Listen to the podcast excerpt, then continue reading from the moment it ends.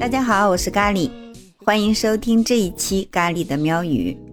最近呀，这个咖啡市场迎来了新一波跑马圈地的态势，就连中国邮政都要开连锁咖啡店了，叫邮局咖啡。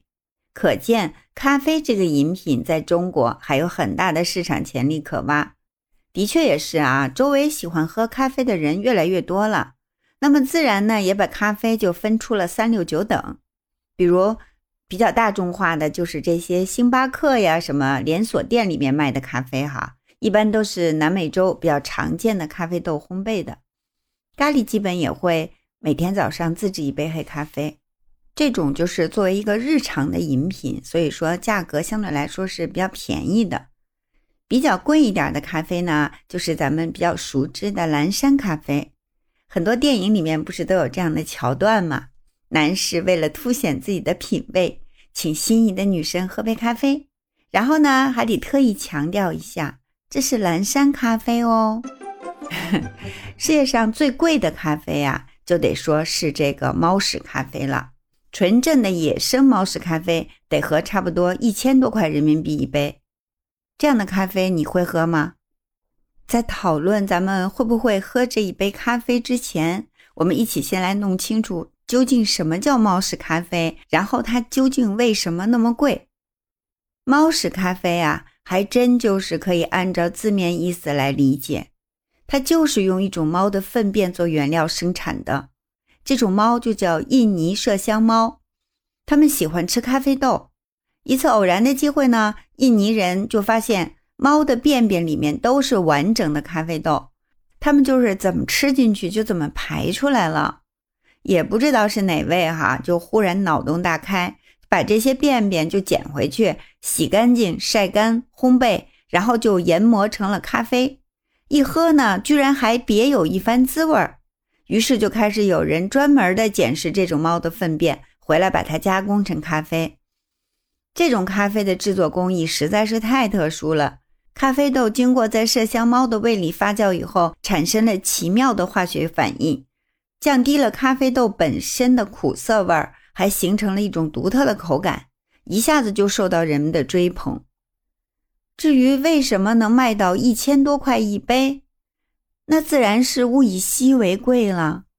虽然麝香猫在中南半岛、印度东北部、孟加拉、不丹、锡金、尼泊尔、克什米尔这些地区都有所分布，但是能产出猫屎咖啡的只有苏门答腊岛的麝香猫，就是我们说的这种印尼麝香猫。刚发现这个宝的时候，当地人是漫山遍野的找这些猫的便便呀。你想那得多费劲儿啊，产量自然也不会多。后来人们就试着把这种猫抓回来，人工喂养，专门用来产这种猫屎咖啡。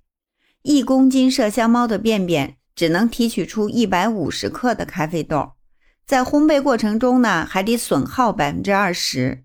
所以每年供应全球的野生猫屎咖啡豆最多都不会超过四百公斤。一杯四盎司，也就是大约一百二十毫升的猫屎咖啡，就可以卖到一百六十八美元。大约就是一千多块人民币，这么贵的咖啡，估计很多人都没喝过。但是大家都很好奇，对吧？这个猫屎咖啡究竟好喝不好喝呢？哎，咖喱是没有喝过啊，没有发言权。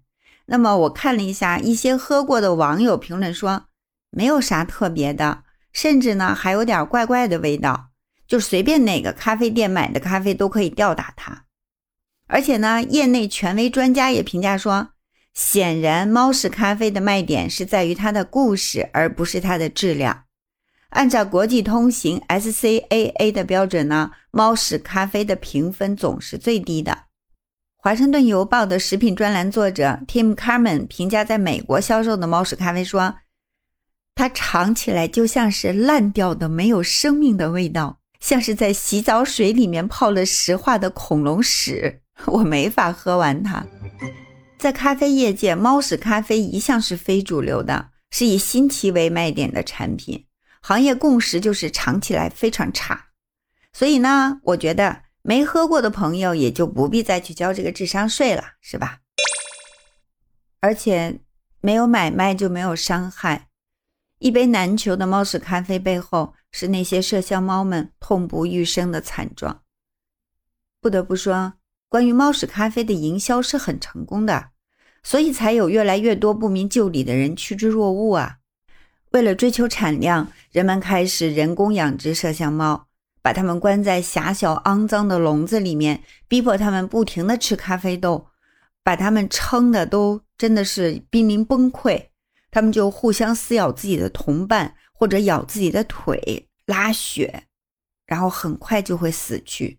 而且更令人气愤的是，人们看到了猫屎咖啡的暴利以后，又人为的炮制出了大象屎咖啡、浣熊屎咖啡、松鼠屎咖啡，甚至还有鸟屎咖啡，手段是一样的残忍。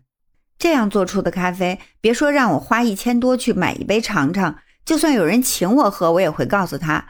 这只是麝香猫的便便，你确定要吃猫屎吗？